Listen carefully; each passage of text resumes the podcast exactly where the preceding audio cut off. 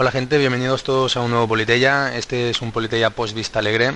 Lo, vamos a grabar tres de los compañeros que hemos estado intentando hacer fuerza en el Frente Democratista para ver si conseguíamos algunos avances democratistas dentro del partido y también y también avances a nivel de línea programática en la línea más pura del 15M, medidas radicales, pero pero más que sensatas, ¿no? Así que nos hemos reunido hoy para hablar un poco, quizá un poco a lo mejor prematuramente, quizá todavía no es momento de hacer profundos análisis, a lo mejor eso, ese tipo de análisis hay que dormirlos más y tenerlos un poco más meditados. Pero en cualquier caso, aquí estamos Juan Moreno Yahweh y Pablo Olmos. ¿Cómo estás, Juan? Buena, bien. Cansado, pero bueno, ya incorporado otra vez al ritmo normal de trabajo. Sí, yo también estoy un poco cansado. ¿Tú cómo estás, Pablo? Creo que sí, que estamos todos, que necesitamos algo de descanso y sin embargo tenemos que seguir adelante. Pero bueno, bien. Estamos un poco todos así como estrés acumulado, ha sido un mes, mes y medio de sprint brutal. Eh, los de profundización democrática somos muy, muy, muy conscientes de lo que ha sido este sprint y de las prisas con las que se ha llevado todo. ¿Tú esto, Juan, cómo lo has vivido? ¿Lo has vivido también como un sprint o te ha pillado un poco más al final? No, no, a mí, a mí mi problema es eso, que me ha pillado totalmente al final. La decisión de presentarme a la Secretaría para poder defender el documento se toma pues prácticamente 40 minutos antes de que se cierre el plazo, el miércoles por la noche. Y desde entonces lo que tenía es muchísimo trabajo en el Parlamento y, desde luego hasta el viernes antes de salir a Madrid, eh, durante todos esos 6-7 días, pues no he podido hacer absolutamente nada. Eh, pequeñas llamadas, intercambios de correo, entonces, claro, ha sido una paliza. La combinación de los que somos curritos de a pie, y yo no lo soy, ¿eh? que yo como diputado evidentemente no tengo nada que ver con un currito de a pie de verdad, pero con, con lo que estaban haciendo todos los integrantes de las cúpulas de Podemos, pues es, mortal, es mortal. Claro, pero bueno, eh, es lo que había. Hemos, hemos, hemos sufrido un poco la, la, premura, de decir, aquí es una de las primeras críticas, ¿no? En la cual yo creo que todos convenimos.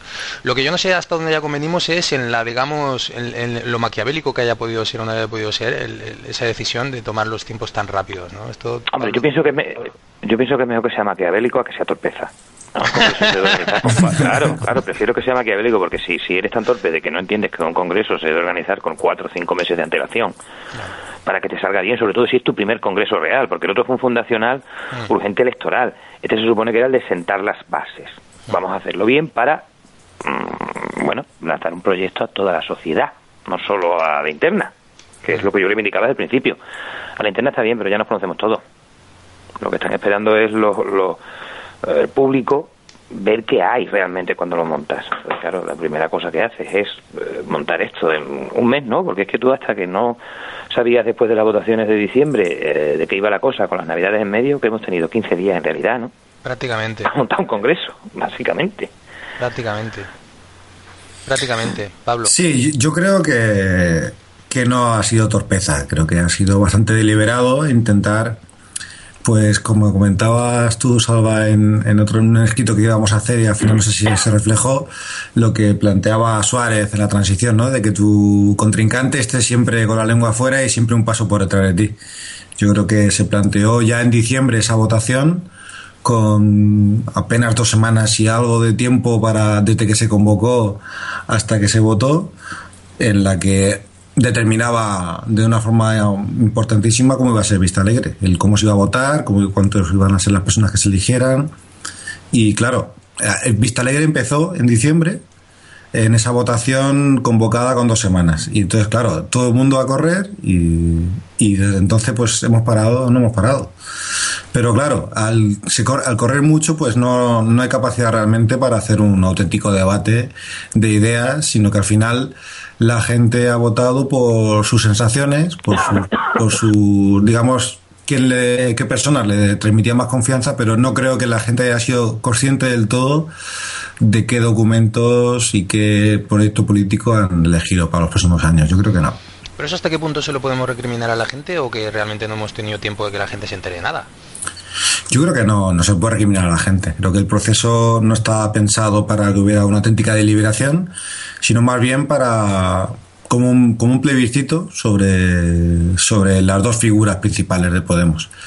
Creo que el planteamiento era ese porque los que organizaron este planteamiento, que básicamente la Secretaría de Organización con Echenique a la cabeza, decidieron probablemente que esto era lo que más les interesaba, un planteamiento corriendo y que fuera más plebiscitario más que un congreso contraponiendo ideas. Esto que has dicho antes de Adolfo Suárez, eh, al final creo que no lo pusimos en ningún escrito efectivamente, pero era citando una intervención del propio Pablo Iglesias en uno de sus programas, y yo creo que era en Forapache, donde una introducción, no, recuerdo en, qué momento lo dijo, citaba a Adolfo Suárez como un ejemplo de, príncipe maquiavélico en una de sus habilidades para estar siempre marcando agenda, y, decía esto precisamente, que tenía una enorme capacidad para ir marcando agenda y que todo el mundo fuera detrás echando el hígado y que eso lo, valoraba como, una virtud de buen político, ¿no? de que es capaz de de guiar las cosas para, para poder, digamos, siempre tener la iniciativa y llevarlas a donde, a donde él quisiera. En ese sentido, creo que Juan ha sido una sorpresa para, para Pablo Iglesias, ¿no? Que de repente te colaras tú ahí, Juan, como, como candidato a secretario general.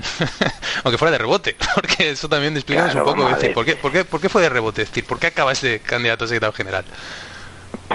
Fue una puñetera casualidad, o sea, la idea era eso, lo que pasó con vosotros y con, con la gente de recuperar la ilusión eh, debería haber pasado con, con, el documento político. O sea, yo, la cosa es que yo veo las publicaciones que se hacen y evidentemente el político me causa me causa pavor cuando leo los documentos políticos que habían presentado todos, porque eran cartas de los Reyes Magos, las tres grandes corrientes, no había nada. Lo he decidido organizativo, que ya lo habíamos hecho en Andalucía en parte y tal, y, y decido hacer un político tipo borrador rápido en la, vamos, en el último momento. Tan momento es que lo que subo un borrador lleno de faltas de ortografía, sintaxis, con, con, con eh, anotaciones de aquí hay que meter enlaces y tal, que no dio tiempo y se subió así. o sea, horrible. Yo esperaba que me dieran una paliza a los editores, que alguno me ha escrito por privado, y, que me dieran una paliza en público diciendo, ya, güey, está bien que estés en contra de las faltas de ortografía y tal y cual, y que seas muy respetuoso, pero te has pasado. y Vamos a ver, la cosa era que si vas a hacer una asamblea, un congreso como Dios manda de un partido que va a empezar a arrancar realmente en la política española ya asentado, como se decía, había que hacerlo todo bien. O sea, esto no son críticas de, bueno, es que tú has perdido, es que... Eh, no, no, había que hacerlo bien, por pura inteligencia, ya no colectiva, sino inteligencia de diseño. Y tú has hecho muchas cosas mal por la velocidad y porque sobre todo no has querido. O sea, aquí no nos engañemos, esto se ha jugado en plan espectáculo y en plan espectáculo en el sentido de que todo el mundo debiera de haber escarmentado con lo que ha pasado. Lo que ha pasado en el enfrentamiento entre un bipartidismo que se crea dentro de Podemos, una corriente minoritaria como es anticapitalista, que fruto de lo que eh, se diseña, pues ha tenido el mismo resultado trasladado al programa nacional que Izquierda Unida, es decir, tienes dos, dos, dos representantes. Cuando le tocaban y luego 13, que es exactamente muy claro, o sea, exactamente lo que, es, que, es, que, se es que eso es lo que los medios me, me hace mucha gracia porque hoy he estado también leyendo análisis y tal, y los medios son incapaces de verlo. Solo ha habido por ahí alguien, alguien que trabaja para un medio italiano, mm. Presenza me parece que es, que ha ido dando casi con las claves, ¿no? Entonces, ¿qué, ¿qué, somos nosotros en todo este tinglao? Hemos sido un 15M o un Podemos dentro de Podemos, así de claro. Entonces, la sorpresa, claro, si es que me has diseñado un sistema muy burdo, eh, hackearlo era sencillísimo y demasiado que eso, que hemos sido buenos y digamos que te hemos hecho una broma, lo que pasa es que la broma no te ha sentado nada bien porque te hemos puesto en evidencia hemos puesto en evidencia a todo el mundo. Yo sigo cojándome de eso. Me, hace gracia Monedero, que parece un poco abuelete, ya dentro de un partido joven, eh, defendiendo, claro, defendiendo una crítica feroz al régimen del 78 y las estructuras organizativas son régimen del 78 puro. Es que sí, bueno, hay compañeros que... constituyente y no sabes y, y no sabes decir algo más que la palabra constituyente. Yo siempre se lo digo a todos los, políticos con, los que me relaciono cuando hablan de hay que reformar la Constitución y yo siempre les digo, venga, ponme cuatro artículos reformados, que los lea. Y se callan. Claro, es que el bla, bla, bla. Mira, al final lo que está viendo la gente es, esto es muy bonito, y de diseño sabéis, pero ¿y la arquitectura? Que sin arquitectura el diseño no, no se sostiene. Esa es mi, mi opinión de lo que ha pasado en general. Y claro, como tienes diseño, en cuanto alguien te hace arquitectura, te la cuela y te dejas con la cara de, pero por cómo se nos ha metido, ¿quién ha usado? ¿Cuál es ese outsider? ¿Quiénes son estos? pero, no, te han dado tiempo. Es decir, el poco tiempo que te han dado a lo mejor te ha permitido hacer una jugada de hackeo, pero muy poco efectiva porque no has tenido tiempo. Es decir, es que no... No, claro. Pero, en cualquier caso, en cualquier caso yo creo que vamos a ver hackeo. Si, si lo que hubiera sido, en mi opinión, vergonzante hubiera sido que no hubiera habido ningún candidato a la Secretaría General que hubiera sido solamente Pablo Iglesias. Es decir, que la, que la que queríamos hacer la comparación con el Partido Popular, porque el Partido Popular iba a hacer un congreso a la búlgara y nosotros acabáramos teniendo un único candidato a secretario general, mm. sacando el 100% de los apoyos, que, no se hubiera votado, hubiera sido peor. es decir, un favor, ¿no? Yo no entiendo, lo que no entiendo también es cómo cómo deciden no hacer eh, ni siquiera el intento de debate o de, o de contraponer, porque yo no creo que les hubiera perjudicado. Es decir, pues Paul Iglesias no iba a perder frente a Yahweh. O sea, y hubiera dado una idea de que, de que era un congreso del que todo el mundo podía presentarse y demás. Sin embargo, ha dado la imagen de, de, de que te has atrevido a presentarte y, y, era inaceptable. Con lo cual, yo creo que la, digamos, la declaración de intenciones para los próximos tiempos, pues mm, a mí me, tranquiliza mucho el que no hayan querido darte ni un solo margen, ni, ni el mínimo de, cortesía. Efectivamente, que a mí me ha hecho gracia porque yo no, no, no quiero hablar de mí porque me parece un poco ridículo precisamente cuando lo que estaba haciendo era una jugada sencilla, en plan lúdica, pero siempre con mucho contenido detrás. Es decir, una de cal y otra de arena en el sentido de que te lo estoy haciendo en plan broma, lo que pasa es que la broma lleva, como todo chiste inteligente, dentro muchísima tralla, ¿no? A mí me ha hecho gracia también que no ha habido manera de sacar una simple foto dándonos la mano. O una pequeña foto arriba de, oye, mira, pues aquí están los dos candidatos que los conozco. O sea, eh, ha sido un comportamiento tan infantil, ¿sabes? El de, ni, ni, ni te acerques, ni os acerquéis, ni hagáis nada que... no existís, no existís. No es abogado, Yagüe es abogado es un mito, una leyenda urbana, no existe, no existe. claro, es, que ha sido todo tan, ridículo y tan una falta de cortesía que tú dices, pero tío, ¿qué haces? O sea, no, no, no, no me aguantas ni siquiera esta broma. Pero los de No era broma, pero no me aguantas la jugada, eh, la jugada en el sentido de...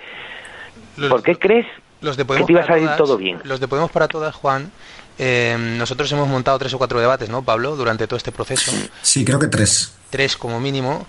Y, y, en ninguno de ellos los de Podemos para Todas han, han ni siquiera venido, ni, ni prácticamente han dado ni siquiera respuesta. Sí que hemos tenido representantes de, de, Podemos en Movimiento y de Recuperar la Ilusión, pero en, los tres debates, en, uno en la radio y dos presenciales que luego pusimos por vídeo y demás, pero ninguno de Podemos para Todas. Y yo creo que era que no ha sido por porque no tuvieran gente, sino simplemente por su estrategia comunicativa era no, no participar de estos debates, no dar margen a, a corrientes o a sensibilidades que no controlen ellos demasiado. Claro, sí.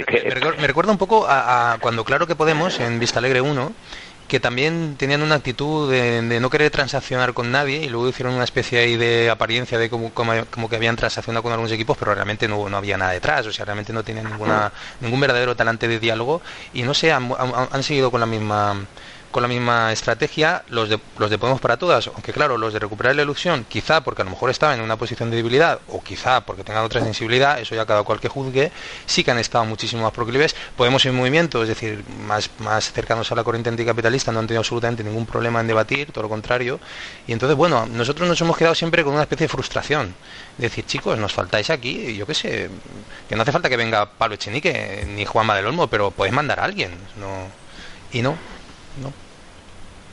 Claro, claro, porque porque ya te digo, la, la, actitud ha sido muy muy ridícula, muy infantil. O sea, esto esto no ha sido un congreso, ha sido un concierto. Alguien me decía, joder, os hemos mandado a defender ideas, pero claro, eh, no a un concierto, así es imposible. Esto ha sido un, concierto de rock mm. con las estrellas y, con muy poco debate, con muy poco debate de nada. O sea, no, no, se ha tratado de evitar que se evidenciara eh, el cartón piedra no puede ser que tú hagas un congreso donde la gente vote antes de escuchar a la gente que interviene en el congreso. No, no, claro, es que es un poco ridículo, un poco de vergüenza ajena decir, hombre, tío, y Además, es que no lo entiendo, porque no hay necesidad. No hay necesidad. O sea, si claramente ibais a ganar, pero de verdad no queréis que nadie aporte. Mira, a mí me ha hecho mucha gracia porque, insisto, ya no es solo los, no debates, sino ni una sola foto, dándonos la mano antes de subir o, bueno, eh, ánimo y tal. No, no, llega hasta. Es que, claro, es que ha llegado a unos puntos tremendos. Tú no puedes salir en la tele diciendo no conozco a Moreno Yagüe. Vamos a ver, don Pablo. lo dijo, lo dijo. Me suena, pero no sé. ya, ya, por eso digo. No, no, no puedes decirlo primero porque sabes quién soy. Me conoces perfectamente, tío. Estamos mandando leyes de aquí a todos lados. Pero es que verás, Pablo, ¿qué quiere decir? ¿Que no conoces a tus diputados? Entonces, ¿cómo vas a presumir de los círculos? Si no conoces ni a tus diputados. Pero, hombre, tú ves que eso no se puede decir. Que si fueras un partido a tipo Mariano Rajoy, pues no sé quién es el último diputado de La Rioja. No, hombre, chico, que tenemos un 15% de media en los parlamentos, que no somos tantos. que tú tenías que haberte recorrido todos los parlamentos de España y conocer a todos tus diputados. Bueno, y que estás en la mesa no conozco, de, la no, no conozco a alguien que es el vicepresidente tercero del Parlamento de Andalucía, que es el segundo más importante de todo el país después del Nacional, pues tío, no hay quien se lo crea. O si no, uy, Dios mío, madre mía, y este es el que tiene que poner en marcha los círculos. Uf. En fin, Sí. ha- han hecho política a la vieja usanza y han, y han metido, han, han reproducido lo que pasa en España dentro del partido. Y al final todo es poder. Y claro, cuando nos presentamos gente, lo digo por vosotros, por mí, que tenemos una clara visión de, verás, divide, divide, divide, divide, divide el poder, que es la, la máxima, eh, pues nada, no, no, no pueden con eso, no pueden con eso porque esto es una mm, posición de postureo frente a una verdad eh, que no tiene discusión, ¿verdad? Divide el poder y repártelo, irán las cosas mejor. ¿Algún, ¿Algo en contra? Y claro, si me dices, no, es que la verticalidad es necesaria para lo electoral, ya ha pasado lo electoral, vamos a funcionar bien. ¿Ahora qué dices? Sí, de hecho en Vista Alegre hubo, hubo unas cuantas cosas que se hicieron mejor. Es decir, hubo mucho más tiempo para, para hacer el debate, desde que se presentaron los documentos. Yo recuerdo esos borradores de Carolina Vescanza que se pusieron en julio hasta octubre, que fue el momento presencial, hubo mucho tiempo para debatir y presentar propuestas, ¿no? Se presentaron todas en Plaza Podemos, que era un entorno donde todo el mundo entraba en igualdad de condiciones, donde todos los borradores estaban en igualdad, y la gente valoraba allí en base a pues, criterios de argumentos racionales. Y luego, en el propio momento presencial de Vista Alegre, se hizo primero el momento presencial y luego ya se votó. O sea, se- se- las votaciones empezaron después de que hubo el momento presencial. Y en ese momento presencial yo recuerdo que se utilizó la herramienta esta de AppGrid, que en la que todo el mundo con, con el móvil o con su o, con- o desde casa con un ordenador viendo el streaming planteaba preguntas a los equipos, la gente las votaba, sus propias las propias preguntas del resto de la gente que había hecho y, y las más valoradas se hacían, ¿no? Creo que se hicieron como cuatro o cinco preguntas a cada equipo, de manera que era una asamblea. Sin embargo, la gente que asistió, que asistimos a Vista Alegre, pues allí ibas a aplaudir, porque no podías, no tenías la oportunidad de hacer ninguna pregunta. En Vista Alegre 1 sí que hubo esa, esa oportunidad. Y no solo la pregunta, ¿a alguien se le pasó por la cabeza la posibilidad de rendirle cuenta a la Asamblea General? Es que sí, que hubiera sido también un, un, poquito de, hola, buenas, este es el trabajo que hemos hecho. A- Aquello que hacen los consejos de administración en las juntas de accionistas, ¿sabes? aquello, que, aquello que hace todo gobierno cuando se presenta ante la Cámara, o aquello que hace los dirigentes de un partido al inicio de todo congreso, un repasillo a cómo van las cosas y a qué hemos hecho los que estamos aquí. Eso también me, me llamó a mí muchísimo la atención, que no sé, que no se dedicara nada a rendir cuentas y a informar, o sea, pero bueno, no era que trabajabas para Es- a las órdenes C, Yo me lo, que he hubieras visto, mandado. yo lo que he visto es una, una significación de, de lo que, de lo que se ha denominado democracia de audiencia. Una democracia de audiencias que, que- que hasta cierto punto es su pura demagogia, ¿no? Porque efectivamente toda la significación pues ha sido muy, muy de espectáculo y todos los, todos los, o la inmensa mayor parte de los discursos también han tendido al rollo absolutamente mitinero, o sea, como si fuera un mitin, ¿no? Eh. Tratando de movilizar la emoción y con realmente poca deliberación.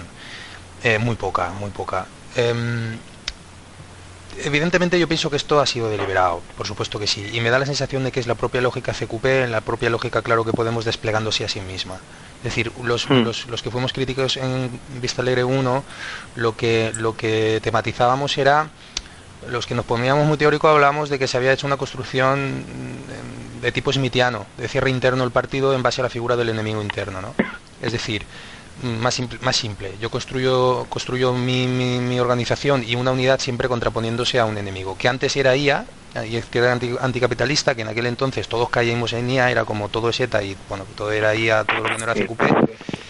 Y, a- y ahora y ahora el, el enemigo interno era recuperar la ilusión, eh, Íñigo Rejón, es la, la propia escisión de CQP, ¿no? El desleal, ¿no? El- claro, el desleal. Y entonces esa reivindicación de unidad a mí me parece muy bien, la unidad suena muy bonito, pero hay que ver también desde dónde se me está reivindicando. Eh, con esto no estoy queriendo decir necesariamente que, yo esté tomando partida por uno u otro aparato, digamos, dentro de Podemos, en absoluto, esto no es así. Lo que estoy lamentando es que no hayamos sido capaces de sobreponernos por encima de esa lógica confrontativa y de construir sobre el enemigo interno. Eso es lo que a mí me parece muy triste. Y toda esta democracia de audiencia, todo este sprint que se ha montado, me da la sensación de que únicamente se ha hecho para, así como en aquel entonces se, pasó por encima de los círculos y de IA para montar una estructura vertical, apelando a todos esos escritos que se movilizan de forma, digamos, mediática, ahora se ha utilizado eso mismo para pasar por encima del aparato rejonista que, digamos, creaba una cierta fricción en una determinada línea política que Pablo Iglesias ha decidido seguir, ¿no? Y a mí eso, pues bueno, mm, yo lo, puedo, puedo entender muchos argumentos, pero no es lo que muchos soñamos de Podemos, ¿no? Sí, pero claro, y además, y además es que les ha hecho un, daño tremendo a ellos mismos en el sentido de que no ven lo peor que es, oye, ¿te das cuenta que hay gente que no estamos en vuestro rollo de, lucha o de confrontación y que venimos a ayudaros a todos? Pero claro, no puedes ya escuchar a nadie, porque ya todo lo que no seas tú eres enemigo, entonces no concibes ni siquiera que alguien venga en son de paz a darte ayuda gratuita. Claro. claro, con lo cual te cierras a toda escucha. Pero, y, además encima todo el mundo ha pagado o ha recogido lo que ha sembrado, porque en realidad, como decía Francisco Jurado, es todo muy absurdo. O sea, es muy absurdo que IA y, y, y en estos momentos la ilusión no pactaran ir juntos a diciembre para el procedimiento, claro, porque es que había, había hecho tanto daño a UCQP antes en las filas de IA que era imposible. Y luego hay una cosa muy graciosa también en el, a, lo largo de los días de votaciones, ¿no? Cuando Pablo amenaza con eh, me voy y me voy incluso del escaño, Pablo lo que te está haciendo ya es una declaración de guerra total. Es decir, está, está jugando a política fuerte que solo puede quedar uno. Pero en ese momento no entiendo por qué IA y, recuperar la ilusión no se dieron cuenta de que o se unían o, perdían. Pero ya no podían, ¿eh? en ese momento ya no podían. Sí, ya estaba presentado, ya estaba presentado. Les hemos puesto, no, les hemos puesto en bandeja, les hemos puesto en bandeja la apertura del juego. Cuando yo me presento, aparte de por querer presentar unas ideas políticas de programa, yo, verás, tonto no soy, soy consciente del estropicio que te estoy haciendo y de que te estoy reventando tus tu, líneas de juego básicas. O sea, yo primero hubiera hecho que Pablo no, no, no, no hubiera podido dimitir en el caso de ganar el rejón, con lo cual tu jugada tonta te la estoy estropeando. además le estoy dando la oportunidad a todos los demás también de quedar en evidencia. Bueno, y, y esto ya sé que lo digo y va a ser un poco polémico, pero imagínate que ante una visión ordinaria de o nos unimos o perdemos, te ves a Íñigo y a Urbán diciendo, oye, un momento, cambio de última hora, votas a Yahweh.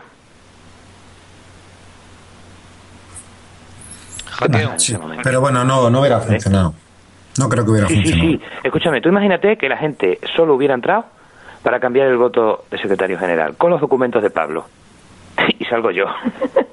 no, es que, vamos a ver. Claro, es un hackeo total. Yo te, estaba ofreciendo, te estaba ofreciendo líneas de código nuevas para, para variar lo que te estaba sucediendo. Porque verás, todo se va al traste por las posiciones miedosas de todo. Yo entiendo que alguien dijera, un 2 no ha ganado nunca un 1, entonces tú no te presentes de candidato. Pero eso no lo entienden fuera, lo primero. Segundo, en el momento en que tú dices vota a mi contrario y sabes que eso es un mensaje televisivo, como tú dices, de audiencia, tú te has suicidado teniendo en cuenta cómo ha funcionado todo. Bueno, vamos a analizar técnicamente lo que todos sabemos de los sistemas de votaciones, de cómo van desplegándose las distintas opciones. O sea, verás, ¿Tú crees que ha sido un error para Íñigo el decir que vota mis documentos, pero vota a Pablo para secretario general? A, los politólogos puros les pasa lo que a los economistas puros, ¿no? Se les olvida que detrás de todas sus teorías y todos sus diseños al final hay personitas humanas. Y las personitas humanas son muy graciosas, muy simpáticas y muy racionales. Muchas veces, pero muy racionales otras y muy sencillas eh, la mayoría, ¿no? Entonces, claro, a la mayoría de los participantes, que lo que han visto es un enfrentamiento, no saben por qué pero solo saben que el chico jovencito de las gafas y el chico joven pero un poquito más mayor de la coleta se han enfrentado y hacían muy buena pareja y daban mucha ilusión al país y por ahí va la línea nueva de ruptura de lo que era realmente el régimen y tal eh, y lo que quieren es que vuelvan a ser amigos, ¿no? Y encima el, al que has acusado de traidor y tal, lo que quiere es volver a ser amigo y te está diciendo que no, que tú votes al otro, ¿no? A Pablo. Pues, obedece su orden. Y entonces entra, entra en la web, despliega pantalla y cada vez que aparece la palabra Pablo, tú le das al botón. Claro. Es que la gente acabas, de darle acabas de darle 70.000 votos de los 150.000 seguro a Pablo. ¿Tú qué, qué haces, chico? ¿Pero qué, qué esperas que suceda en las mentes? ¿Y qué esperas que suceda en la acción del tío que sigue la tele y solo sigue tus declaraciones. ¿Quieres decir que la gente, que la mayor parte de los votantes no hacen la operación mental según la cual puedo votar a Pablo a secretaria general y a, y Íñigo al Consejo Ciudadano? No, no, claro que no, claro que no. Mira, eh, si esto es, eh, la regla es muy básica, eh, de todo, en todo grupo, sobre un 100%, el 90% sigue más o menos consignas o ideas o ilusiones. Un 10% si tiene cierto interés intenso, un 5% es activista de verdad y un 1% maneja todo, ¿no? Entonces, claro, ese, ese, esa llamada a vota a Pablo en este sistema y en todo lo que había de realidad era un suicidio para mí fue incomprensible. Yo creo que...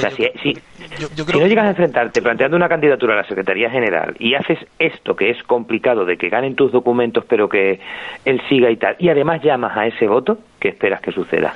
Mira, Juan, yo creo que todo lo define lo que tú dijiste mismo, ¿no? Que tú dijiste que, que Errejón no se había presentado porque estaba convencido de que no había ni una sola, un solo ejemplo empírico de que un número dos gane a un número uno. Y desde esa base yo creo que ya todo lo más explica, es decir, asume que eso es así, y por tanto lo único que puedo hacer es, digamos, un control de riesgos, un control de daños, tratar de, de minimizar al máximo la caída y aguantar al máximo posible, ya está y punto. Entonces, dentro de eso, pues todo se explica, incluso muchas cosas contradictorias como lo que acabas de explicar, o a lo mejor otras cosas que no, a lo mejor no haya sido más agresivo en unas determinadas cosas, o a lo mejor incluso que a lo mejor la, transacción que hizo con nosotros, con profundización democrática, a lo mejor en realidad no le, no le aportó nada, pero iban a la desesperada. Mira, no lo sé. A lo mejor ha hecho muchas cosas que no tenían demasiado sentido, a lo mejor otras sí que la tenían, pero no le reportado beneficios.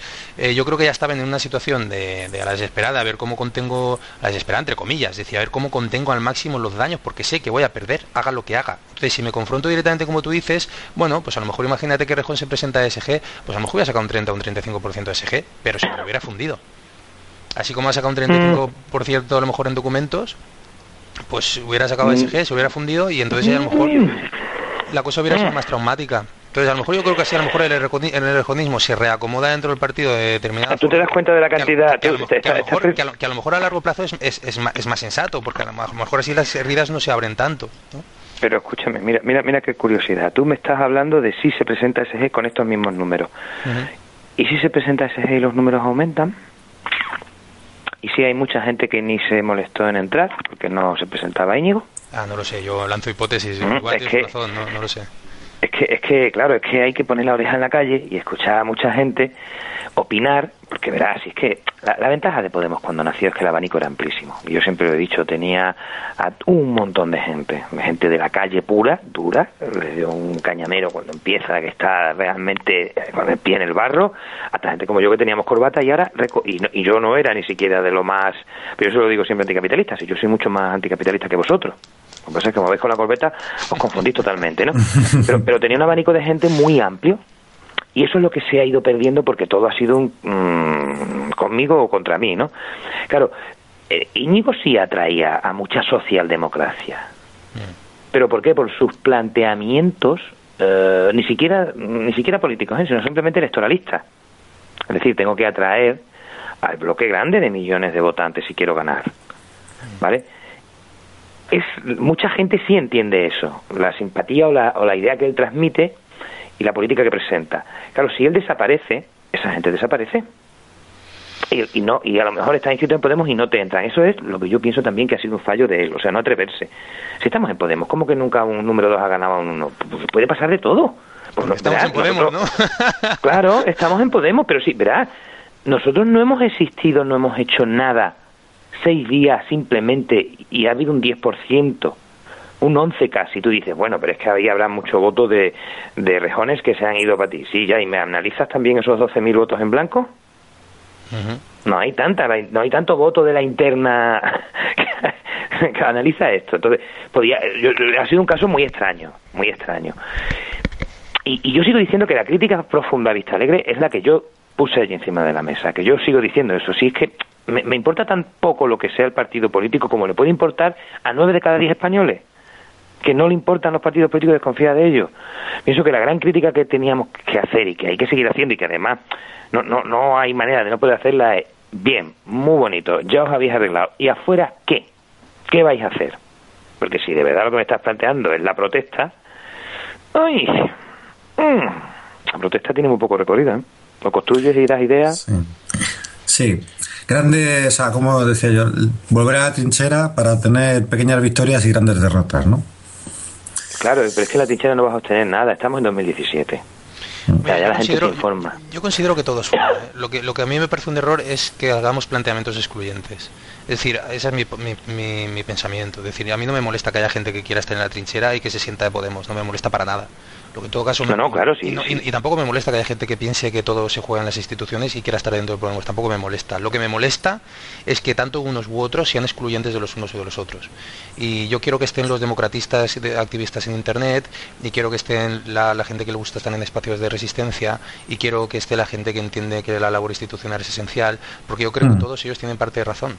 Joder, yo lo claro, es que, es lo que yo, es que a mí me pasa lo mismo. Yo nunca he entendido, siempre ponía el ejemplo de Andalucía, ¿verdad? Aquí desde camisetas en el pleno como forma de protesta en los discursos y manifestaciones en todos sitios hasta una lucha encarnizada en las instituciones y jamás nadie ha excluido a nadie. Es más, si hemos podido los de las instituciones, digamos que yo me considero parte de los que están todo el día ahí metidos porque no me queda más remedio a las manifestaciones, vamos. Y la gente de las camisetas se pone las camisetas donde en la institución, es decir, la mezcla se ha producido siempre y jamás se nos ha ocurrido a nadie decirle, no, pues es que yo creo, no, hombre, si estamos todos seguros de que lo que tú estás haciendo es en pro del bien común. Y, cada uno lo hace de su manera y suma todo. Y a la luz de esto que estamos diciendo, ¿no os parece, y esto yo lo he dicho en alguna ocasión durante este proceso, ¿no os parece que es una falsa dicotomía, es un falso debate?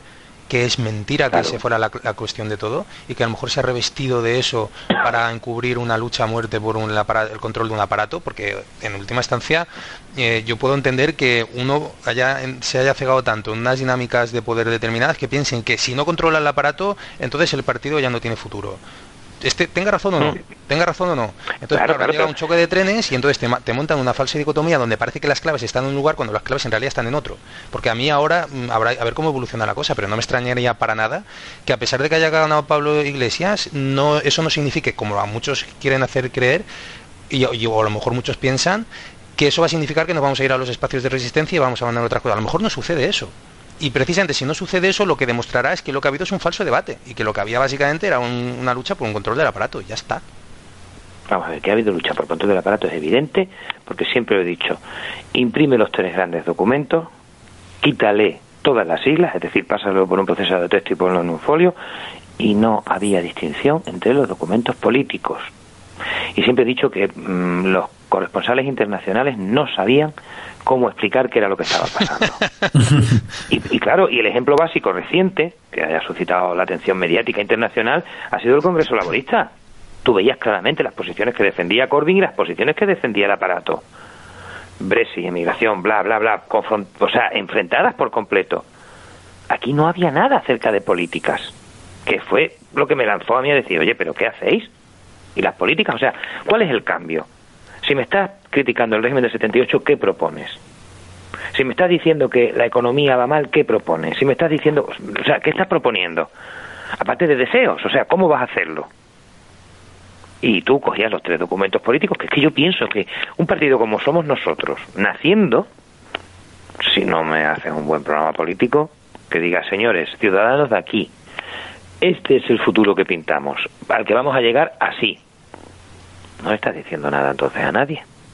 Y ahí no había enfrentamiento ninguno. Yo sigo diciendo que creo que hemos hecho el planteamiento del cómo y que era lo más importante frente al qué, el que ya llevábamos no solo dos años, el que llevamos seis años diciéndolo desde la calle. Oye, ¿qué pensáis de...? Porque además todos venimos de la calle, que es lo curioso. O sea, todos hemos salido a la calle a protestar, que sea la cosa. ¿Quién no estaba en la calle? Todos venimos de ahí. No sé si a lo mejor el grupo dirigente estaba encerrado en la universidad y no estaba en la calle. Puede ser. Eh, yo creo que algunos de ellos sí estuvieron en el 15M. Y, bueno, y en la calle han estado, ¿eh? Vamos a ver, al revés. Mm. Bueno, o sea, esta gente, Pablo y... Sí, lo digo de, lo digo, lo digo de broma, lo digo de broma, hombre. Otra cosa es que en el 15M no estuvieran, ¿no? Y algunos de ellos yo creo que no estuvieron. Otros sí, otros sí que sí que estuvieron. Pero bueno. Eh, una pregunta os hago. Ahora, a toro pasado, ¿qué pensáis de de cómo nos hubiera ido o cuál hubiera sido el impacto que hubiéramos tenido si, por ejemplo, hubiéramos armado una candidatura tal que Yahweh es secretario general y que el organizativo fuera profundización democrática en lugar de, transaccionar con, con el rejón. Esa jugada, claro, no. a, todo, otro pasado dices, otra, pues si pues, hubiéramos sacado un 10% pues, estamos, del organizativo... ¿Sabes? O sea, es que el 10%, que ha sacado Yahweh como secretario general se constata más o menos que la gente ha votado en bloque, ¿eh? Entonces, si hubiera ido el organizativo de, de profundización democrática con Yao, hubiéramos tenido un 10%. No, no necesariamente. Yo no, yo no lo creo. Yo, yo, creo, que, de ese 10% que es eh, rejonista de venganza, porque nosotros nos ha pasado lo que ha pasado. O sea, esto ha sido una cosa que ya le digo difícilmente predecible. Nosotros no hubiéramos existido. O sea, aun, estando yo, yo insisto, o sea, verás, yo he dado canutazos con muchísimas cámaras aquí en Andalucía. Mm y no, no se han puesto, no se han puesto, no interesaba para nada a los medios aquello que no hubiera sido el enfrentamiento Pablo Íñigo. Y a partir de ahí, eh, luchar por hacerte un hueco, verás, anticapitalista, si no es por Tere, no consigue hueco tampoco. Mm. Tere es la que ha llenado Matadero de Madrid, no Urbán, aunque tenga mucho tirón. Pero, pero nosotros lo hubiéramos tenido dificilísimo a menos, a menos que efectivamente se nos hubiera dado tiempo, tiempo. La candidatura daba igual, era, el tiempo lo fundamental aquí. Sí, totalmente. Era el tiempo, o sea, si nosotros hubiéramos hecho los planteamientos, oye, mira, esto es una lista que era muy difícil, que hubiera habido una lista seria para hacernos compuestos orgánicos entre un montón de gente que detestamos lo orgánico. Yo descarté la idea de lista desde que levanté el teléfono y todo el mundo dijo, pero ¿qué me estás planteando? ¿Estás tonto o qué? Claro, era muy difícil que nosotros fundáramos, íbamos a fundar antimateria de lista o la antilista. Un montón de gente que no cree en lo orgánico, que no cree en esto y tal. Y que con tiempo y redes, pues sí, sí que lo hubiéramos hecho. A lo mejor algo más, incluso de ese 10%, pero sin tiempo, sin tiempo nos hubieran, o sea, no hubiéramos existido. Claro, y por eso no nos dieron tiempo. De hecho, para la solución que nos encontramos nosotros en profundización democrática para el tema de la lista, cuando pensamos en presentar una lista simplemente para presentar los documentos, como una obligación, ¿no? La, obligación de presentar documentos, para presentar documentos hay que presentar lista, era contactar con los ciclos sectoriales y con los equipos con los que estamos transaccionando, que se apuntaran a hacer una lista larga y sortearla. Y, entonces, eh, dos personas por equipo, dos personas por ciclo sectorial, y así vamos a montar la lista con un sorteo. De hecho, estaba convocado y todo para el lunes. Lo que pasa es que llegamos a una a un preacuerdo con, con Recuperar la Ilusión antes, y entonces no llegamos a lanzar el sorteo. Pero la estábamos montando un poco así, porque efectivamente no había tiempo real para contactar con personas que tú digas eh, que son muy solventes y pueden ser pueden tener tirón y organizar unas primarias y no, no había tiempo para todo eso. No había tiempo para nada. No, no, vamos a ver, no había tiempo para nada, no se ha querido ha sido una pena lo que decís, a lo mejor nos estamos equivocando todos. Y oye, el resultado es que Pablo ya puede estar tranquilo, cabeza tiene, o sea, yo siempre lo he dicho, es una pena el enfrentamiento entre gente muy, muy, muy valiosa, porque hay gente muy valiosa en todos lados. En Anticapi, en Errejoner, en Pablistas, hay gente muy valiosa, y es una pena que obligues a toda esta gente a trabajar de, de manera dividida o enfrentada en vez de en equipo. Fíjate, con esto de organizativo, y ahora todo lo pasado, claro, dices, coño, o sea, se me están ocurriendo unas ideas, pero es que, claro, como me diste tres días para montar en la cabeza todo, estructurarlo, claro, estoy, pensando ahora con, con el, problema que hay también de fondo es quién diseña y quién eh, presenta en la Junta Electoral las listas electorales, ¿no? No nos engañemos, de eso va un partido. La, la, la idea de Pablo es yo sigo, digo, Madrid sigue decidiendo todo en cualquier provincia, la idea de todos los demás era, hombre, eh, dar un poco de autonomía a las provincias y a los territorios y a las, a las zonas geográficas humanas para que se decidan. ¿no? Y se me está ocurriendo, ¿os imagináis que eh, el sistema de listas electorales fuera continuo y constante? Es decir, que tú tuvieras unos rankings abiertos siempre, constantemente, donde la gente fuera puntuando y variando en el tiempo, que pudiera hacer alteraciones desde, desde unas elecciones a otras. Entonces, que las listas a la provincia de, no sé, de, Badajoz o de Huelva o de Zaragoza o de Madrid o lo que sea, pues gente que se quisiera meter y los demás fueran puntuando durante todas las semanas, de todos los cuatro años hasta las siguientes elecciones. y, no una, y no una carrera continua al final de haz unas primarias, defiéndete, lucha. No, no. A ver, trabaja, expon, ves con continuidad y nada, las posiciones en la última semana son estas y estos son los, candidatos electorales. ¿Os imagináis eso, por ejemplo? Lo estoy proponiendo así como, como idea que se me está ocurriendo ahora mismo. ¿eh? que ¿Lo que resolvería eso? Las dinámicas suelen ser, hago una lista con un equipo, en base a un equipo, en base a unas ideas, un tirón, ¿no? Es decir, los anticapis, aunque sean minoritarios, quieren seguir teniendo siempre su lista y su marca. O sea, ellos con ellos con eso están muy a gusto. Claro, no, porque todo el mundo, porque todo el mundo quiere, todo el mundo quiere su identidad. Mm. Y claro, somos un poquito los que pensamos, no, no, si es que a mí las identidades me atraen muy flojas, lo que quiero son soluciones y, hechos y actos y, cambios reales, me da igual quien los haga. Oye, y esto, y esto quizás es una cosa que, que, tenemos problemas para que la gente a veces lo entienda, porque por ejemplo, eh, cuando profundización democrática transaccionamos con, con, recuperar la ilusión, automáticamente ya hay gente que nos acusaba de rejoners, ¿no? Digo, bueno, un momento, es decir, yo no soy rejoner, lo que pasa es que eh, recuperar la ilusión, los rejonistas han sido los únicos que se han sentado conmigo a la mesa. O sea, yo me, he sentado, me he sentado con Podemos en movimiento y no, no se ha podido llegar a un acuerdo, no porque yo no haya querido, y, y hemos intentado hablar con Podemos para todas, pero no vienen ni a los debates. Es decir, yo he, transaccionado con quien ha querido y con quien hemos llegado a un acuerdo. Por eso, eso me, o sea, quiero decir que los demás no hayan querido transaccionar conmigo significa que yo me he aliado con el que sí que ha querido. No, no. Significa que a mí me da igual trabajar con quien sea si se llega a, evolucionar democratistamente la, la, organización. Respecto a lo que decía Salva y lo que, y lo que dijo antes Yahweh, Justo esta tarde estaba hablando con un compañero que me hablaba de, que con la democracia directa, que él planteaba una cosa, con democracia, es decir, para Podemos democracia líquida y nos olvidamos de consejos ciudadanos y de historias. Y, así te acabas con, con el follón de las corrientes y de las identidades. Y yo le decía, sí, esto tiene razón, con eso se solucionaría. Lo que pasa es que eso va a excluir a todas las personas, que todas las personas que están dentro de Podemos, que vienen de una cultura política, que, que quieren trabajar con sus equipos y que quieren presentar proyectos y demás.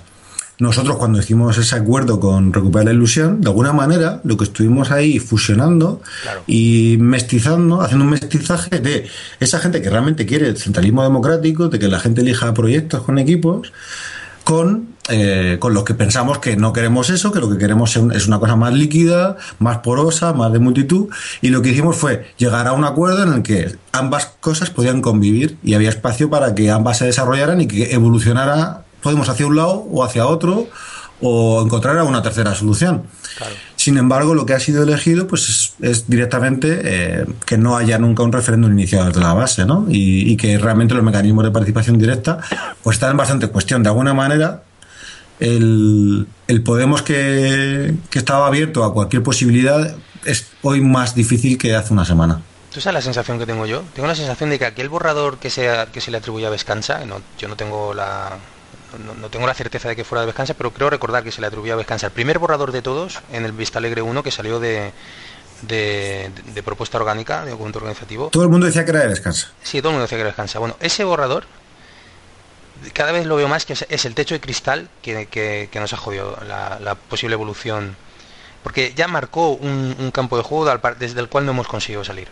Y recuerdo que Francisco Jurado, en aquel, en aquel tiempo, en aquel momento, hizo una, un, algún post, algún comentario, me pareció brillante, como diciendo, oye, ¿y por qué? No me recuerdo ahora cómo lo formuló, pero la idea era muy clara en el sentido de por qué cojones a nadie se, ha sacado un, tipo de diseño distinto. O sea, ¿por qué todo el mundo ha ido a hacerme diseños orgánicos clásicos? Coño, pues porque lo había marcado ese borrador. Y a partir de él orbitamos todos, incluidos nosotros, Pablo. Es decir, yo recuerdo cuando estábamos trabajando con Víctor García, que agarramos ese, esa, esa base y todo, todas las propuestas que agarramos de Plaza Podemos y todo lo que se estaba coherentizando se hacía siempre alrededor de cómo enmendar eso. Es decir, siempre hemos estado dentro de ese techo de cristal y de ahí no hemos salido. Y bueno, la transacción que habíamos hecho con recuperar la ilusión era, ni siquiera rompíamos ese techo, pero al menos lo ampliábamos, lo habíamos calentado el cristal, lo habíamos deformado y lo habíamos ampliado para que cogiera más oxígeno, pero estamos ahí dentro, ¿eh? Estamos ahí dentro y con, y con lo que ha salido ahora de Podemos para Todas, veo un continuismo total con lo que había antes. Quiero decir, que es más problemático todo lo que no pone que incluso lo que pone, que tampoco es que sea maravilloso, ¿no? Entonces en, ese, en eso nos vamos a mover, creo yo. Pues sí, pues es que yo, insisto que el problema es que, es que los marcos que se siguen son del 78 totalmente. O sea, que no se te ha ocurrido seguir. Vamos a ver, 15M es una ruptura de concepto y de pensamiento. Es no hay líder, pero no hay líder al que apuntar, al que entrevistar, al que machacar, ¿vale? Y además, ¿qué están diciendo? Uh, están pidiendo cosas gordísimas, democracia real ya, no es una crisis, es una estafa, no somos mercancía en manos de políticos y de banqueros, y sobre todo no nos representan, no nos representan lo que te está diciendo es que los representantes, sean de quien sea, o sea, recordemos que es que sale todo el mundo cabreado, porque ni el señor de derechas, ni el señor de izquierdas, ni el señor de centro, ni el señor de muy de izquierda siente que sus representantes lo están haciendo bien. ¿No? Es decir, el pueblo se ve como con más capacidad que sus propios representantes. Y resulta que esa que es la idea base, y que no solo se desarrolla aquí en España, sino en todos sitios cuando empiezan las manifestaciones en, todo el mundo, no se ha tomado como, como elemento rector. Y no solo no tomas eso como elemento rector, sino que vas justamente en el camino contrario. Y la frescura y la innovación y sobre todo la no improvisación, pero sí la, la intuición de, de seguir, eh, bueno, es que la famosa inteligencia colectiva, multitud de discursos y multitud de ideas que te van haciendo imprevisible. Tú quieres atacar una estructura y o te mimetizas con la estructura de forma exactamente igual, la copias, la repites y te haces grande, algo que no se le ha ocurrido a nadie todavía hacerlo, o bien la tienes que desmontar. Y la tienes que desmontar, pero con, con piedras nuevas que vas colocando en lugar de las que vas quitando. Y claro, no se ha hecho nada de eso, no se ha hecho nada que ilusione porque realmente sea innovador.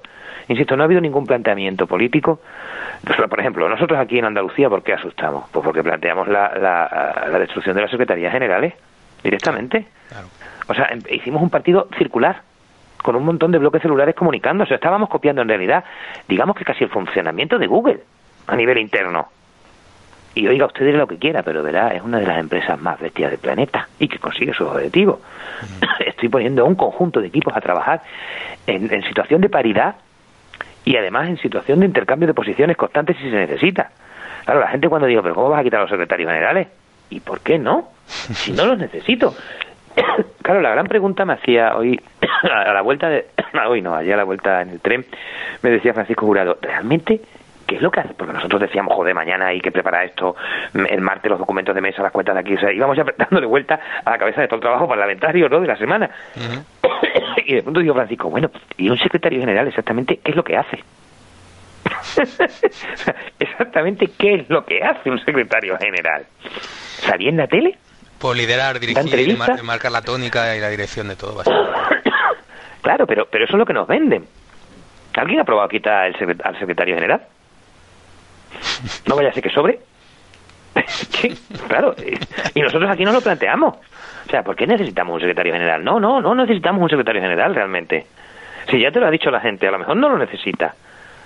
A lo mejor necesitas establecer métodos, métodos, procedimientos, más que procesos.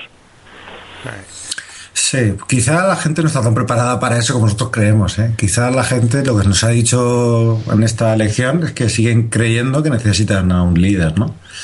Y entonces, ¿qué hace un secretario general? Pues les da orientación. Sí, sí, yo, creo, que eso, eh, yo creo que eso hay que, hay que asumirlo, ¿eh? Es decir, la gente nos está diciendo eso, ¿eh? La gente nos está diciendo que vota que vota sin leerse las cosas porque confía esto ya te lo dice también la COF es decir en, no mm. pienses en un elefante ya te lo cuenta dice la gente no lee los, los programas. Eh, la gente vota por, por, por identidad vota por un relato que le atrapa vota porque se identifica de algún tipo de alguna forma es decir vota por cuestión simbólica y vota liderazgos. Y bueno pues está dentro, dentro podemos también por lo visto y ya está. Sí eso lo, sí eso lo tengo claro pero mantengo que era Podemos al principio Tere, Urbán, Pablo, Íñigo, Echenique, o sea, eran muchas variedades. Ese, Echenique ultrademocrático, en Vista Alegre 1, ¿eh? Sí, no el de claro, que diseña el desborda, claro.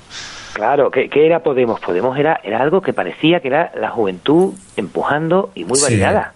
Era múltiple. Mm. Y, y, y, eso atrajo a la gente. Y por mucho que tú estés pensando en, es que, no, no, chico, por ahora necesitas 6, 7 millones de votos si quieres gobernar.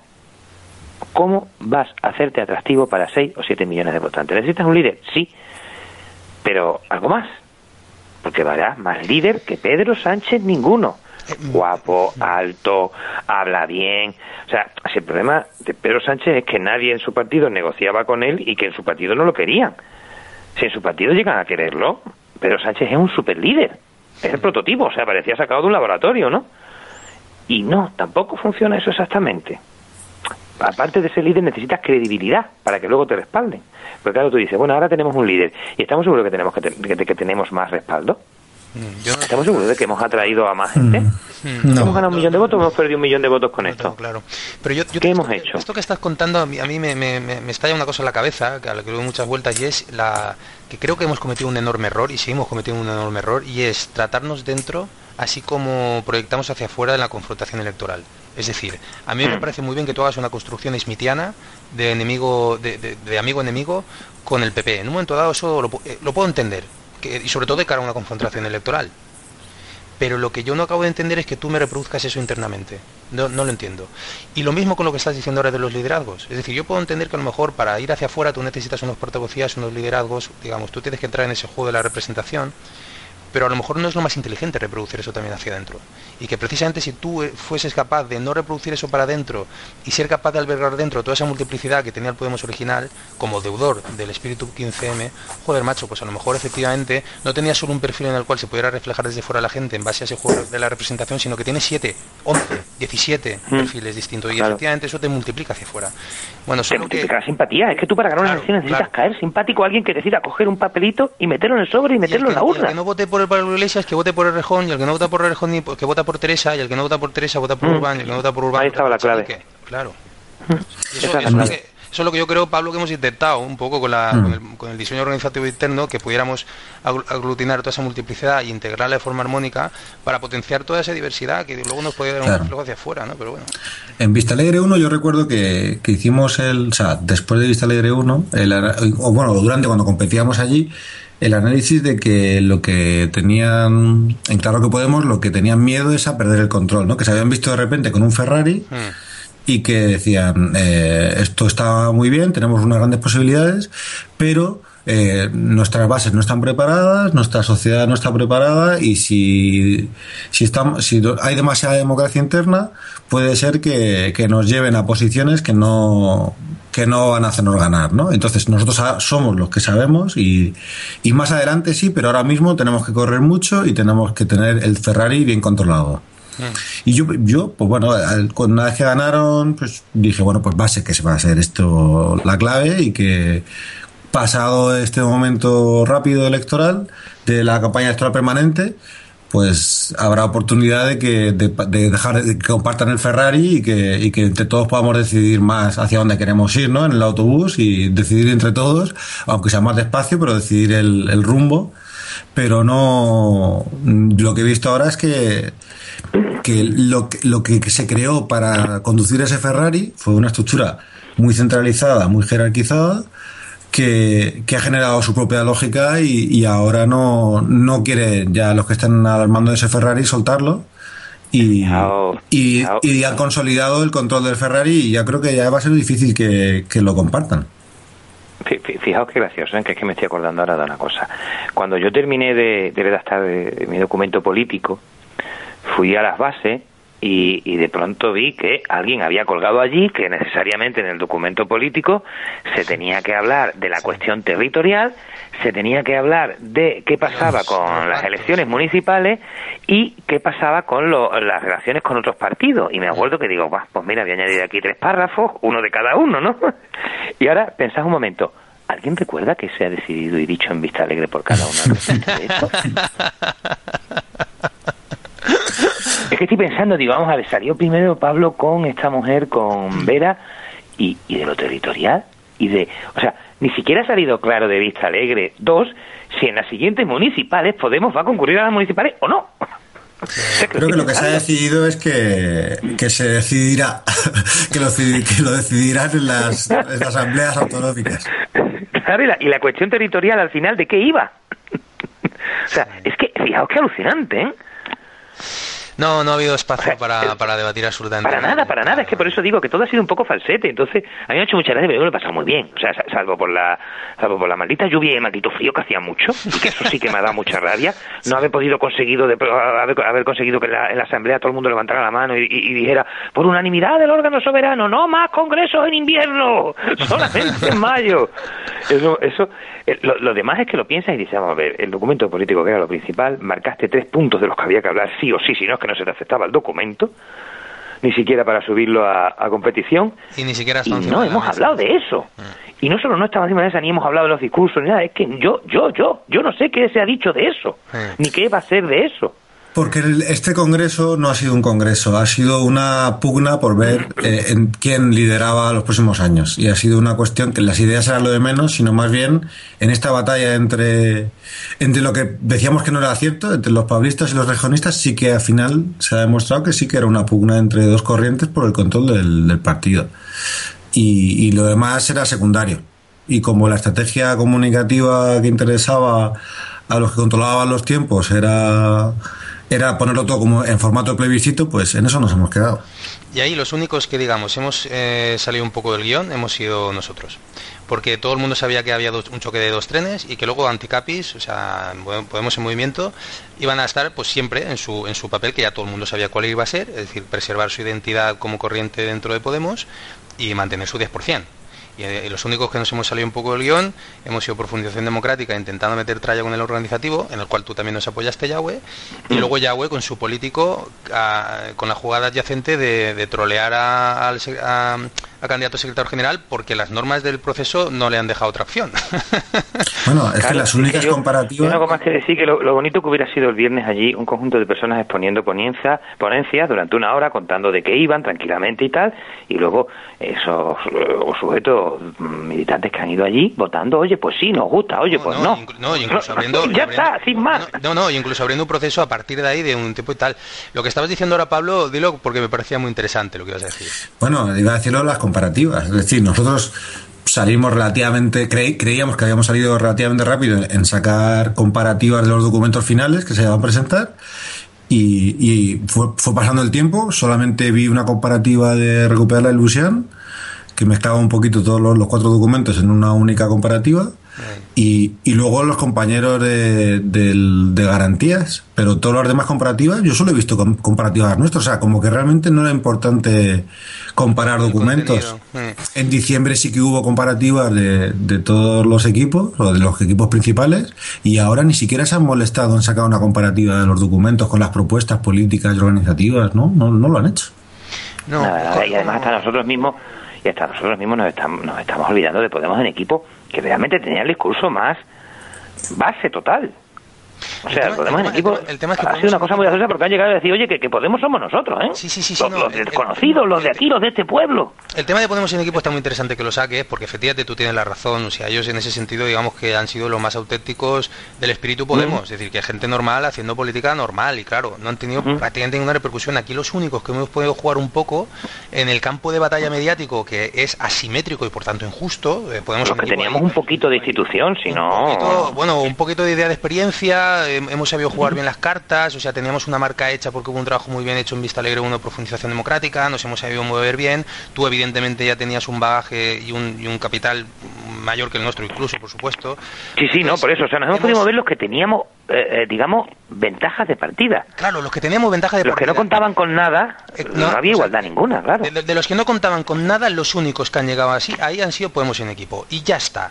Y en Vista Alegre 1 eso no fue así, o sea, ¿cuántos equipos había en Vista Alegre 1? pues casi 100. Al final, el, el documento es casi 100, porque al principio hubo como 300 documentos, pero luego se fueron transaccionando y al final se presentaron, no sé si 70, 80 documentos entre políticos, organizativos y éticos. ¿Y secretarios generales cuándo se presentaron? Pues sí, unos cuantos también. 30 o 50, o ya una burrada de gente, ¿eh? Hmm. Que, todos, sabrían que iban a Lo que pasa es que ha habido un aprendizaje ha habido un aprendizaje, la gente en Vista Alegre 1 pensaba que todo era posible, que no era, no era consciente de lo que importante que era el, sistema de mayoría simple a la hora de elegir documentos y, órganos, no era consciente. Pero ahora, ahora la gente, dos años después, después de muchas elecciones con sistemas de mayoría simple, y después de ver también la, la democracia de audiencias en funcionamiento, había un aprendizaje para mal de que, de que no había opciones, de que no había igualdad de oportunidades y que no merecía la pena romperse tanto los cuernos cuando no ibas a, ser escuchado ni ibas a tener ningún tipo de influencia. Entonces ha habido un aprendizaje de, de, lo, de que nuestro sistema no es muy plural. Yo, yo uso una pregunta, o sea, mm, ya estaba siendo una pregunta muy dura, muy cruda. Eh, ¿Merece la pena seguir en Podemos después de que por segunda vez se haya demostrado que lo que ha funcionado ha sido el maltrato psicológico y el chantaje de una persona con un fuerte liderazgo y al que la gente ama y quiere? ¿Y que la amenaza con irse si no impone lo que él quiere? Sí, porque mi planteamiento es el siguiente. Y si Pablo va viajando en un avión y le pasa lo que al gobierno polaco de estrellarse todo, ¿qué hacemos? ¿Nos disolvemos todo y nos vamos para casa? Ah, no. Yo también entiendo, sigo diciendo que como en Madrid, en algún momento tendrán que salir de Madrid y de Princesa, que el problema no es la institución, el problema es Princesa. El problema es Princesa y tendrán que abrirse y descansar y abrir las ventanas y que entre aire fresco. En algún momento nos llamarán a todos, porque si vas a excluir a todo lo que ha quedado fuera de lo que no es el equipo de Pablo, difícilmente vas a poder hacer nada. Difícilmente, o sea, no tienes capacidad. Se le está olvidando una cosa fundamental. El PSOE está aliadísimo, ¿vale? El PSOE está como nosotros estábamos, solo que ellos van con unos plazos más grandes. Cuando el PSOE active su maquinaria institucional en el Parlamento y vuelvan a centrarse, y vuelvan a centrarse, van a pasar por encima del grupo parlamentario de Podemos en cuestión de días. Cuestión de días. Y eso va a anular mucho a Podemos como no esté preparado desde el punto de vista mediático y de mensaje y de comunicación, ¿eh? que se le está olvidando a estos chicos, que es que verás, estás hablando de que estás compitiendo con gente que lleva ahí 40 años y lo tiene ya todo hecho en los cajones y además si no lo tiene en los cajones tiene unas redes y unas estructuras con las que tú ni sueñas ahora mismo. Sí brutales yo no sé para que le echen una mano. Claro entonces tú hay un momento en que cuando el PSOE vuelva a su normalidad pues PP y PSOE te van a anular por completo. Te van a anular porque no se te olvide una cosa ¿eh? en la calle está bien claro pero el teatro el altavoz el personaje la estrella de la película te la da la institución, te la da el Parlamento. Si no estás en el Parlamento no eres nadie. No eres nadie. Así de simple. No existes mediáticamente, no existes comunicativamente y no existe con posibilidades de victoria. Entonces, ojo, ojo, porque sí están cambiando muchas cosas comunicativamente, las redes, en prensa y tal, pero no ha cambiado todo, ¿eh? Y yo siempre digo, primero, nosotros no vamos a inventar la rueda, y segundo, mejor que colaboremos entre todos y cojamos lo mejor de cada uno porque hay muchos ofreciendo muy buenas cosas. Entonces, claro, pienso que no. Que por ahora, de, un día para otro decir, ah, pues yo he perdido, me voy, eh, sería una estupidez. Ahora bien, si la cosa se pone mala porque dicen no queremos a nadie más, bueno, pues ya está, luego y te queda. La ventaja de Podemos es que mucha gente se puede ir sin ningún problema. yo creo que... Claro, es que todavía no da de comer a tanta gente. yo siempre he dicho, los secretarios de organización en Podemos lo tienen muy crudo, porque no vale el, que se mueva no sale en la foto. Si es que no hay foto, tío. Tú no tienes un montón de directores generales, de, de, jefes de servicios colocados a dedo, claro. Es que los grandes partidos mueven miles de, sueldos y de garbanzos. Mm.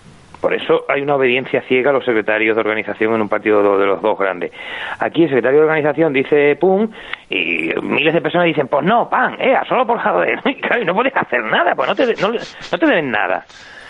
Entonces, claro, dices, sí, que Podemos se me puede vaciar, pues claro, mientras no le des de comer a la gente, no te preocupes que la gente no va a estar atada. Mm. Yo lo que veo es que habrá que ver cómo evoluciona esto. Es decir, no se puede tomar esa decisión ahora.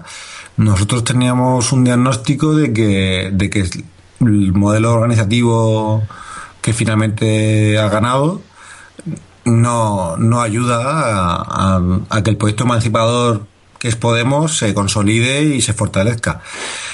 Pero, pero está todo muy móvil, es decir, estamos en tiempos muy amplios, esto no es, aunque el modelo de partido sea de centralismo democrático, eso sigue siendo un traje que nos pica, sigue siendo un traje que va a ser difícil poner, que nos lo pongan, y, y si son personas inteligentes y ven que, ese traje que pica les va a hacer perder sus posibilidades electorales y de acceder a un poder mayor, institucional, que permita al final cambiar las cosas en este país, pues creo que es posible que se reconsideren algunas posiciones que tienen y que en fin, yo creo que no, no se puede tomar ahora mismo esa decisión de decir Podemos ya no vale la pena. Pues lo que hay que ver es cómo va evolucionando las cosas y cómo quieren aplicar estos documentos y a qué, a, qué, acuerdos llegan entre las corrientes principales y si dejan espacio a que crezcan otras cosas. En fin, habrá que ver. Yo lo que tengo miedo es que la lógica CQP siga, siga aplicándose. Es decir, ya hubo un, enemigo interno por encima del cual se pasó, que fue IA. Ahora hay otro enemigo interno por el cual ya se ha vuelto a pasar también, que era el rejonismo. Bueno, todavía no han aplicado no han aplicado nada contra ellos, es decir... No, no, yo no digo que se haya hecho una purga o venga a venir, yo lo que digo es que ya se ha desactivado eso, es decir, ahora a partir de ahora si quisieran podrían empezar a hacer purgas, y purgas digamos que hay gente que a lo mejor pensaría que es una palabra demasiado fuerte, simplemente las cosas se recolocan, porque efectivamente si los equilibrios de poder dentro cambian, pues las, las personas de confianza lo normal es que vayan cambiando, es decir, eso hasta cierto punto, hasta hay gente que te puede decir, es de normal, normal. Yo no voy por ahí, la pregunta que te hago es, para mí normalidad, para mí normalidad será, será ver que el partido internamente no se construye, o sea, que se construye definitivamente de otra forma que no pase por la construcción de un enemigo interno. O sea, si se acaba esa lógica CQP o no. Y eh, cuando se estaba diciendo unidad, unidad y humildad, unidad y humildad, vale, el eslogan es muy bonito, pero yo ya he visto eslóganes también bonitos que luego no han llevado a ningún sitio. Entonces, claro, no, no, sí, el problema, el problema es que, eh, para mí el problema es ese, el eslogan. No, la gente está harta de eslóganes y tú o quieres ganar afuera o si solo te vas a centrar en ti mismo, tío, esto, esto ahí sí te desangras poco a poco, ¿eh? irremediablemente seguro. Entonces, vamos a dejarnos de eslóganes. Pero hay, hay, un, hay un concepto. no, no, pero déjame acabar. Es que, ahí, es que ahí es donde voy, Pablo. Es decir, para mí, para mí el, dicho de otro modo, lo que me preocupa es que se haya cerrado ya y se haya cumplido la ley de, de hierro de la oligarquía de Mitchell de tal modo que no haya vuelta atrás. Es decir, ya han habido dos congresos en los cuales el partido se ha cerrado de una determinada forma de verdad que todavía hay espacio, ojalá, o sea, ojalá. Pero yo ya estoy un poco escéptico, es decir, vamos a ver cómo evolucionado. Vamos a ver, yo recuerdo que en Vista Alegre 1 hubo un Politella donde hablábamos, ¿y ahora qué? ¿no? bueno, entonces yo en aquel momento mi análisis era, bueno, ahora no pasa nada. Es decir, se ha definido un poder muy centralizado, pero hay mucho que hacer en los municipios. Entonces me fui a Silla a hacer municipalismo. Y ahora estoy de concejal de participación ahí y estoy haciendo municipalismo en lo, que yo, en lo cual yo sí creo. Y hay muchos miles como yo que nos hemos ido a los pueblos y en nuestros pueblos y estamos haciendo municipalismo. Ahora mismo lo que me, ahora mismo lo que me planteo, o sea, ahora mismo no tengo tan claro. O sea, yo ahora mismo todavía tengo que, digerir tranquilamente y ver ahora cuáles son los nuevos espacios que tengo yo dentro de Podemos, porque yo pensaba que ahora Podemos, o sea, y el municipalismo ya lo estamos haciendo, es decir, no, necesito otro sitio, eso ya lo estamos haciendo. Y ahora Podemos va a volver a dejar un espacio donde la cosa se recomponga para seguir, digamos, sumando y multiplicando, así como soñábamos profundización democrática con una nueva organización democratista que se abriera. Hay espacios así que se van a abrir, lo que pasa es que si se abren ahora ya no será porque lo hayamos decidido entre todos, será porque el líder que hemos elegido digamos, tenga la, la, inteligencia de abrirlo, o cosa que yo deseo y espero. Pero, claro. Bueno. Hmm. ya sé que esto es una, una vacilada de nuevo, pero Podemos se, se puede hackear fácilmente. ¿eh?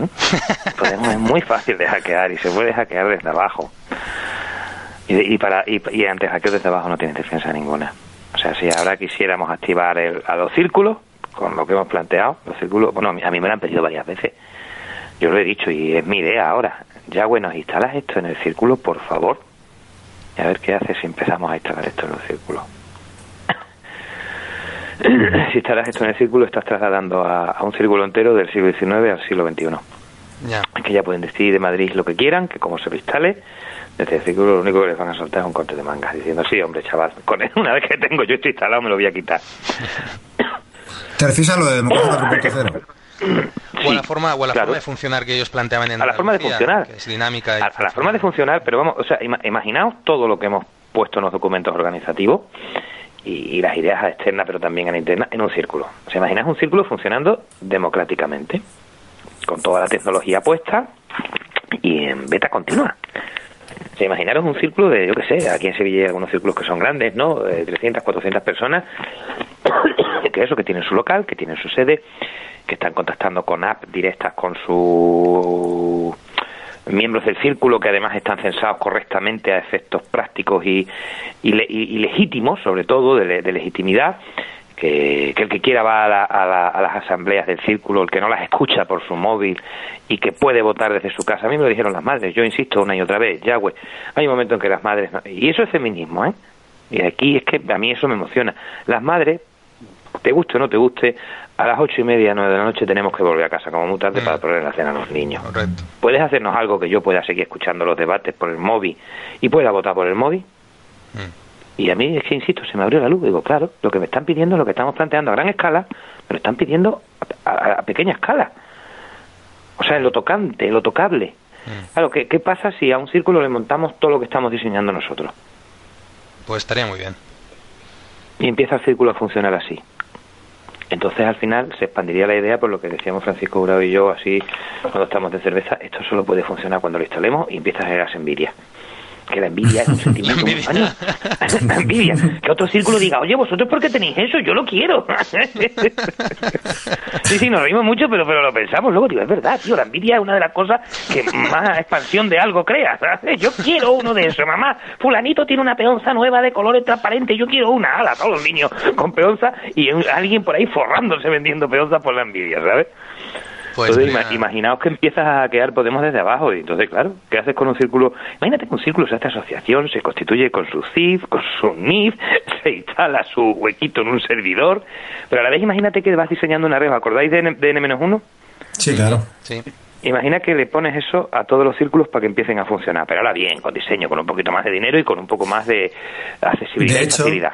De hecho, en la región de Murcia hemos está en pruebas, pero estamos creando una, una, como una especie de internet para círculos y consejos ciudadanos y áreas de trabajo que va un poco en esa línea, en esa línea de...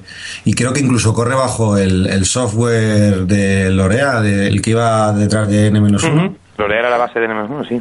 Eh, sí, de hecho, la intranet es la que están utilizando, la que la habrás visto ya web para los cargos internos de consejos ciudadanos, autonómicos y demás. Uy, que, ya, sabéis que yo de, de, del partido no sé nada.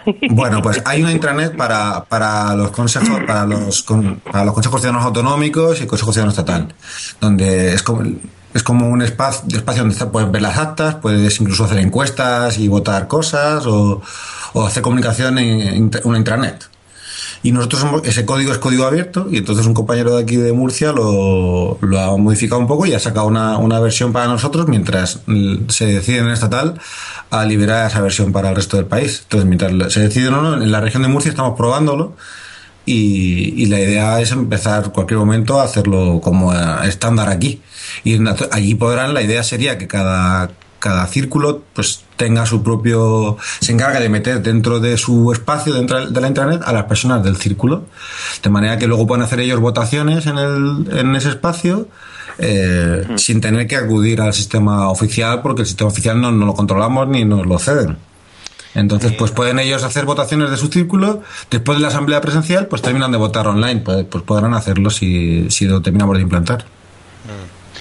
Bueno, vamos a ir terminando, que tenemos ya estamos cumpliendo una hora. Vamos a hacer un programa bien medido, que siempre nos pasamos demasiado. Vamos a hacer una, conclusión. Antes creo que te cortaban algo, Pablo, y me he quedado con ganas de, saber lo que decías cuando he dicho lo de la ley de, hierro de la oligarquía. Sí, quería hablar del, de lo del significante de vacío de la unidad. Que. Ah. hablando con, Daniel, o sea, estos dos años hemos aprendido algunas cosas interesantes. Yo no había oído nunca hablar de, de, de, los significantes vacíos, significantes flotantes, y ahora mismo está el, el, tema de la unidad. ¿Qué es la unidad? Pues eso es un ejemplo uh, de significante vacío. Y cada uno quiere entender lo que quiere, cada uno le da un significado.